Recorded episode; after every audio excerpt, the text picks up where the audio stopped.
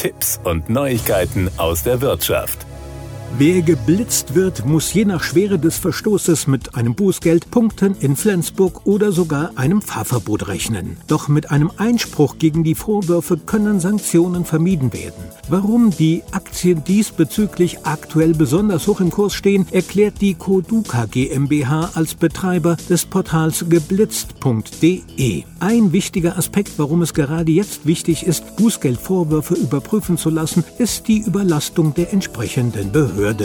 Bundesländer wie Berlin und Sachsen kommen nämlich mit der Bearbeitung der Fälle nicht mehr hinterher. Das liegt in erster Linie an der Novellierung der Straßenverkehrsordnung STVO vom 9. November 2021. Diese hat zur Folge, dass zum Beispiel Geschwindigkeitsverstöße bereits bei geringen Vergehen härter sanktioniert werden. Da aber in vielen Bußgeld Stellen ein hoher Personalmangel herrscht, werden nicht alle Fälle rechtzeitig bearbeitet und es kommt häufig zur Verjährung der Vorwürfe. Auch so manches Gerichtsurteil führt dazu, dass geblitzten Verkehrsteilnehmern zunehmend mehr Rechte eingeräumt werden. So hat etwa das Bundesverfassungsgericht mit einem Beschluss vom 12. November 2020 entschieden, dass Betroffenen Einsicht in die Rohmessdaten gewährt werden muss, wodurch die Chancen steigen, mögliche Messfehler ausfindig zu machen. Und erst jüngst hat der Verfassungsgericht Verwaltungsgerichtshof des Landes Baden-Württemberg in einem Fall klargestellt, dass man im Rahmen eines Bußgeldverfahrens auch Einsicht in die Wartungs- und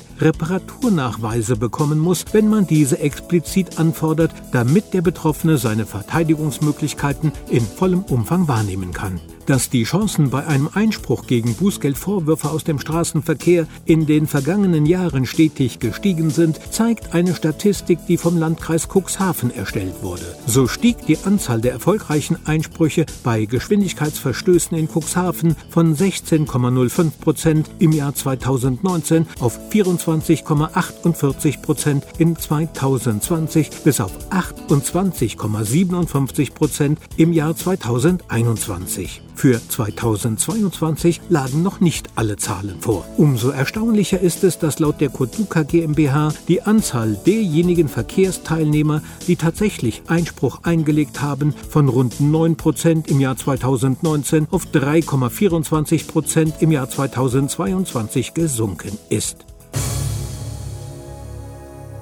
Das waren Tipps und Neuigkeiten aus der Wirtschaft.